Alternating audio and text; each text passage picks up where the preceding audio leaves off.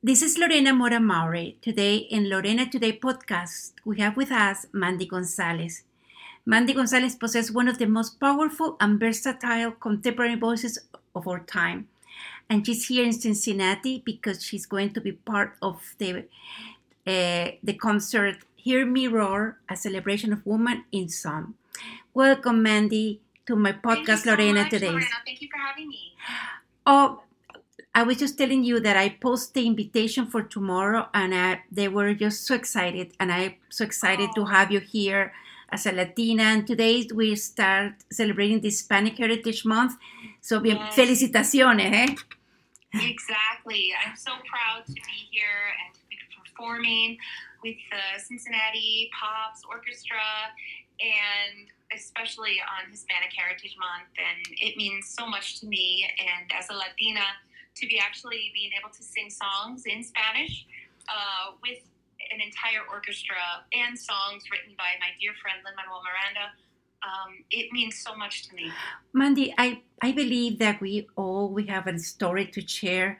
And Yeah. when we think about our beginnings, you know, where you got this inspiration, how you you were always wants to sing, you have the support of your mama and papa or your abuelita. Tell me a little bit about your beginnings.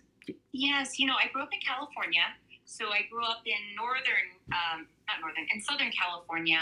And uh, my father is Mexican American, and my abuelito and abuelita were up in northern California. And um, my father, uh, he didn't tell me until I was a little bit older. Maybe I didn't find out until I was about 10 years old, but my father used to sing in a band Oh my God. he was young. And then all of a sudden, I found out that my tias could sing and my abuelita could sing, and it's definitely a part of my heritage. Um, and so I, I feel like when I sing, I'm carrying on the family tradition.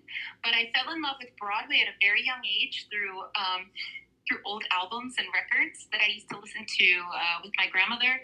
And uh, I just always dreamed that one day I would go to New York and and do what I do. But you know, you are doing the best. you- know, all uh, wicked. You know, you are in the Yes. most in uh, most famous, I can say, Broadway shows. Um, Tell me how it was to be there beginning. It was, it was difficult. It was just uh, being a Latina, or or how? Tell me about Yeah. your your job to to survive or to succeed at the Broadway. Lorena. I'm glad you asked, and I'm sure you you feel the same way, and you've had different obstacles and things that you've had to learn along the way. And for me, it started when I was about 18 years old, and I got my first agent in um, California. And my agent at the time, she had me come in to sign a contract, and or she, I thought she was asking me to come in and sign like a contract that I was going to be exclusive with her. And instead, she took me into this small room by her office, and she said, "We don't think the name Gonzalez. Um, Mm. we think it might hinder you from getting parts, and I think that you should change your name so that you're one day able to play, you know, on Broadway a princess and all these different characters. We think it's too ethnic." And so I sat with that for a while, and I thought of this singer. She's an old, like very long ago singer, uh, Vikki Carr, um, who was also Latina, and she had changed her name to Carr. Oh, I So know. I thought, remember that. Yes. I'm gonna, I'm gonna be Vikki Carr. Like Yeah. that's who I'm gonna be. Uh, I'm gonna be Mandy Carr with two R's.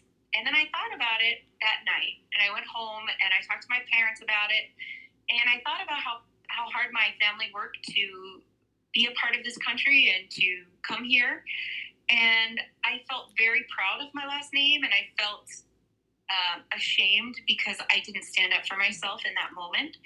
But I knew that the next day I was going to go in, which I did, and I told her, I know I told you that, that Mandy Carr is spelled with two R's, but Gonzalez is spelled with two Z's, and I'm Mandy Gonzalez. And I had to, in that moment, uh, learn about my own integrity and that I was not going to let anybody change me because let me tell you, on Broadway, as a Latina, I have played a princess. I have played a witch. I Yeah. have played a Schuyler sister. I have played all these different roles as a Latina, and people knowing that I am a Latina, and I, it makes me very proud. this is what I like about when I interview Latinos that they they understand the importance that the identity to be a Latina is, is okay. We need to. Uh, we're making a different. You are creating uh, new opportunities for other people. So I think it, the, the next one they don't care. Is maybe Perez, it could be Mora, but they are there roaring. It's about talent. It's Yeah. about talent and hard work. And, you know, the hard work comes from my family. You know, both of my parents worked full time.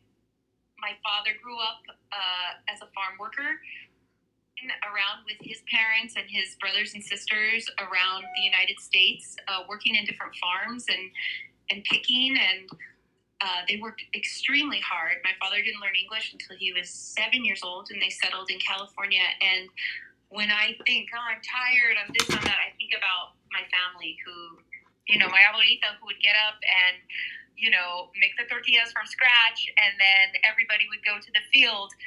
And then she would also work alongside my abuelito and then come home and make dinner. And I think about her a lot and how hard she worked. And uh, I hope that, you know, as she's watching me in heaven, that I'm making her proud. I think we're very proud because not only that you have a wonderful voice, but you have worked with Lin Manuel Miranda, and you're being in one of my favorite Wicked. You have been uh, Elphaba, and I just seen it Yes. very many. I haven't seen Hamilton. Hamilton now is in Cincinnati, but I hope I can Oh, see yes. it soon. Tell me what what have you have learned to be a singer in Broadway? Um, what have you learned about your being your voice, about you, or tell you know? What I think is that um, to work on Broadway, you know, when I was a kid, it was a dream, and then I got there and I learned that it's it's hard work. Yeah, It's hard work. You have to love it. Um, but it's eight shows a week, and uh, two shows on Wednesday, two shows on Saturday, and you have to continue to make it fresh every night. You know, I just got done with my run at Hamilton, and you have to remember when people are coming to the theater that it's their first time to see that show, and you have to decide what what is the story that you're going to tell tonight with, you know, the words that you've been given, and um, and I I love that challenge. I I love the theater, and I love Broadway, and we were closed down for 18 months during the Yeah. pandemic, and I missed it so much. So I'm so glad that theater is back, that the pops are back playing music, and uh, there's nothing like a live performance. But you're here in Cincinnati. You are reaching the community, the Hispanic Latino community that is growing. We are not New Yes. York, we're Miami. I live in California. We're we're not California, so I'm very We're happy everywhere. that yeah. So we I'm are part of uh, the American dream. yeah. So we And have that's why today I went to Oak Hills uh, Middle School oh really? in Cincinnati. Yes, and I went and I met this morning. You know, people are like, "Aren't you tired?" This and that. But it's important for me to go and to talk to kids and to let them know that a life in the arts is possible, no matter where you come from, no matter what you look like. Um, there's a place for you. And so I find that in my time, if I have extra time, I try to go to schools and, and meet with kids so that um, because I would have liked to see that when I was a young person. oh I love. Thank you for going, taking your time, taking off your time to go to the school to inspire, Thank because you. we can we can make a difference just listening to you know inspire them to follow their dreams. But you know, Mandy, you're here. It's the first concert of the 22-23 season. You're going to be with the famous conductor John Morris Russell. You're going Yes. to play the iconic divas of divas, divas of soul, Yes. pop, Broadway, R&B, and jazz. So tell me about you feeling being in first time in Cincinnati. Tell me a little But bit. I have been in Cincinnati, but not for a long time. And so, but this is my first time with the orchestra, with the pops here, and my first time being conducted by John uh, Morris Russell. My first time singing with Erica Gabriel and Aubrey Logan, and I'm just so um, beyond inspired by all of them. And uh, and I'm ready to try all the different restaurants that are out here. Um, Oh my God. the chili Uh, yes, this is the famous which I'm a little afraid about because I have a very um, form-fitting dress, so I'm not sure if I'm going to eat the chili before. Or I'll No, please eat it after. Eat it, eat after. Um, But I'm excited to be here and to um, and to see like what Cincinnati's all about and to celebrate women. I think and, it's uh, important. Yeah, of course. Uh, this uh, show is, is starting on Friday and Saturday and Saturdays, correct? It's only two days. Yes, No, it, the, the show is on Friday, Saturday, and Sunday. So Okay. Friday at seven thirty, Saturday at seven thirty, and Sunday at two o'clock. We will see you there.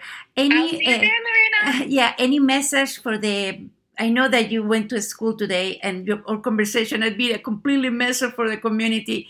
But Yes. for all of us that we see challenges, I, I I'm not. I just I believe that we are uh, many people that you know we have the survival. We know how to do it. You know, Yeah. we have that push to to follow our dreams. But uh, uh, can you share a message for all the Latinas and the Latinos that live here in in a community?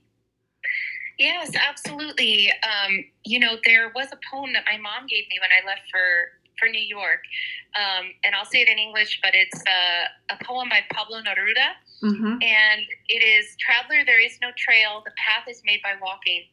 And sometimes just walking towards your dreams, the path will open up to you, and it doesn't always mean that it goes straight.